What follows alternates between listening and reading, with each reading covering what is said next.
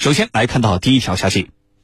美国总统拜登于七月十三号到十六号将会访问以色列、巴勒斯坦、约旦河西岸和沙特阿拉伯，这将会是拜登就任美国总统一年半以来首次访问中东地区。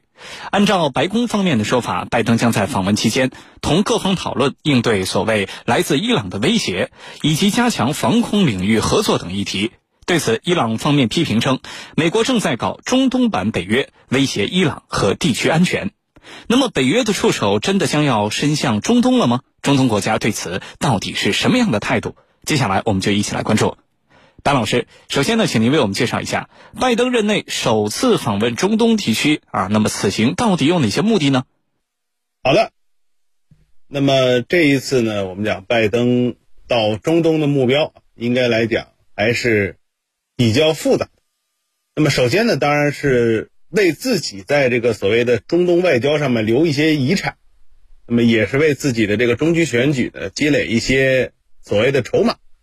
因为我们都知道，之前二零二零年实际上在特朗普时期呢，有这个所谓亚伯拉罕协议，以色列跟四个阿拉伯联盟国家进行了这个关系正常化的谈判。那么在这个过程之中，我们说特朗普确实是拿了很多的分。那么但是现在呢，在美国国内很多人质疑啊，这个拜登在整个的这个中东的战略布局，包括我们说跟中东国家之间的关系上面的成绩到底有多少？再加上我们讲现在呢，呃，美国很需要来自中东的能源，因此这个在拜登政府看来呢，必须要在中东问题上做一些事情。那么做一些事情，现在来讲，这个拜登政府呢所希望达成的目标，跟特朗普政府可能还是有一定的区别。那么，按照这个美国国家安全委员会的发言人约翰·科比，那么他的这个表述呢，这个鼓励阿拉伯国家加强与以色列的安全联系和整体关系，是拜登访问以色列和沙特阿拉伯的最主要的目标。那么，在这个所谓的这种呃鼓励关系的背景之下，那么美国方面呢，越来越多的希望在中东建立一套这个我们说指向防空反导的这样的一种类似于地区的军事联盟。那么，科比呢，实际上也承认，美国强调区域防空反导的协调是所谓的这个联盟的一个早期的步骤。那么，要确认一个有效的覆盖范围。那么，在上个月，实际上国会的共和党和民主党的议员呢，有公开的立法啊，只是这个美国国防部为以色列和阿拉伯国家建立所谓的联合防空反导系统，来抵御弹道导弹和无人机的威胁。那么，这种相关的。所谓的联合，那么很多的专家认为，在未来也许会变成一个中东版的这个我们讲反导协议，或者说是类似于一个像中东版北约的这么一个结构。但是这种结构现在在美国这一任政府看来呢，呃，应该来说可能为时尚早吧，因为我们讲到现在为止，美国的这种国务院也好，包括五角大楼的官员也好，几乎没有透露。以色列跟阿拉伯国家之间有关防空反导这种合作的细节，啊，那么倒是这个以色列方面，因为我们讲这个国防部长本尼甘茨呢，实际上在这几天，他呢这个接受相关的访问，包括在以色列的一些军校进行这个发言的时候啊，透露了很多相关的细节。呃，那么总的来说呢，对于这个现在这个美这一任的美国政府来讲，呃，那么从中东。能够抽身出来，哪怕是在这个过程之中呢，更多的把自主权，包括我们说这个，呃，所谓的这个兵力的这种相关提供的任务，交给以色列和沙特阿拉伯这样的国家，那么能够让美国抽出足够的力量应对在欧洲和印太方向，似乎是美国这一任政府的主要的目标。同时呢，我们说一个稳定的中东，也也许可以给整个国际能源市场，当然包括美国，提供更多的。我们说能源这样的话呢，有助于降低美国国内的通胀的情况。那么，而且我们说这种所谓的在中东建立一个防空反导联盟的这样的一个结果呢，也有助于拜登政府宣称在中东问题上的成绩呢超过前任特朗普政府。所以我们说这些综合的考虑呢，是拜登这一次到这个中东那么进行我们说连续的访问的一个最主要的目标。好的，主持人。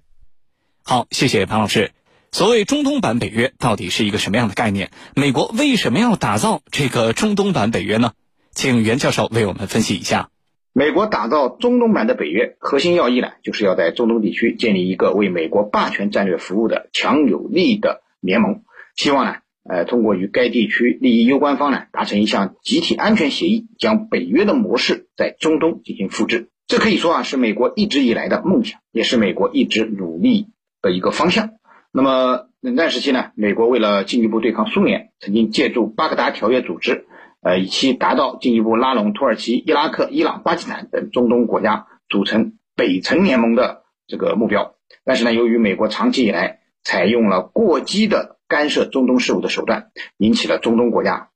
高涨的反美情绪。呃，所以组建地区联盟的计划始终也没有能够实现。冷战结束之后，美国通过打了两场伊拉克战争，不仅搞乱了中东，也使自己陷入了中东的战争泥潭之中。奥巴马时期，美国战略重心东移，逐步减少了在中东地区的资源投入，所谓中东地区联盟更是被束之高阁。直到特朗普上台，美国又开始积极推荐中东战略联盟。呃，中东版北约这个提法，在这一时期也是叫得最凶的。只不过特朗普还没有把这个中东战略联盟建立起来，他就下台了。现在拜登要访问中东，又旧话重提，表现出了美国政府无论是共和党还是民主党，呃，当前对构建中东版的北约都是有浓厚的兴趣的。美国之所以要以积极的姿态构筑中东版北约，其主要原因有以下几个方面。首先呢。是为了进一步控制中东，进而称霸世界。中东地区啊，是大国争夺的重点，一直在美国的全球战略中就占有重要的地位。中东之所以重要，呃，主要有两个方面的原因：一是中东的地缘战略优势，中东处于欧亚非三洲交汇处，又被里海、黑海、地中海、红海、阿拉伯海所环绕，因此被称为三洲五海之地。此外，中东地区拥有众多的海峡，是沟通大西洋和印度洋、欧洲和亚洲、东方和西方的咽喉要道，在世界政治、经济、军事方面都有着十分重要的战略意义，是国际地缘战略理论中呃一个重要的地带。那么，国际地缘战略理论中呢，一直有谁控制了中东，谁就能够控制世界的论断。因此，中东自古就是兵家必争之地，被列强视为称霸世界而必须首要占领的。关键地区，而另一方面呢，更重要的是，中东还有丰富的油气资源。中东的石油储量占了世界总量的百分之四十，天然气储量占到百分之二十五。美国前国务卿基辛格曾经说过：“谁控制了石油，那就控制了所有国家。”为此，作为霸权主义的大国，呃，美国呢对中东一直都是虎视眈眈，想要独占中东，进而领导世界。所以说，美国打造的所谓中东版的北约，从根本上讲，就是为了进一步加强对中东地区的控制，以维持美国的全球霸权。其次呢，它要整合中东国家，对地区力量进行重新洗牌。根据美国的愿景，要在中东地区构建一个包括阿拉伯国家和以色列在内的地区联盟，以共同对抗来自伊朗的威胁。美国将伊朗树为了。中东国家共同的敌人，实际上就是想借此机会重新整合中东的力量，使中东国家可以被自己玩弄于股掌之中。此外，美国还想通过组建这样的呃中东版北约的联盟，来领导伊斯兰世界，提升美国在中东的影响力和主导权，从而实现自己在中东地区的利益最大化。当然，美国想的虽美，但现实却并不给力。由于中东国家之间矛盾重重。加之阿以矛盾又难以调和，所以美国想在中东建立一个类似北约的集体安全的军事同盟，绝非易事。主持人，好，谢谢袁教授。我们都知道，北约呢刚刚在北欧地区啊进行了第六轮的扩张，现在呢又把触手伸向了亚太、中东等等地方。那么，我们很想知道，中东地区对于北约的扩张是什么样的态度呢？他们愿意成为美国？啊，还有这个北约的棋子吗？对于这个问题，班老师您怎么看？好的，那么中东地区的国家呢，对于这个应对防空反导的威胁，应该来讲还是有很大的动力。呃，这里面可能最激动的，或者叫最主动的，当然是以色列方面。那么我们看到这一次有关所谓中东的防空反导联盟的最主要的信息，来自于以色列。你像本尼甘茨呢，在最近向这个以色列的所谓国家安全学院的毕业生啊，宣讲的时候，指出呢，这个防空反导协议是这个遏制伊朗的主要的一个手段。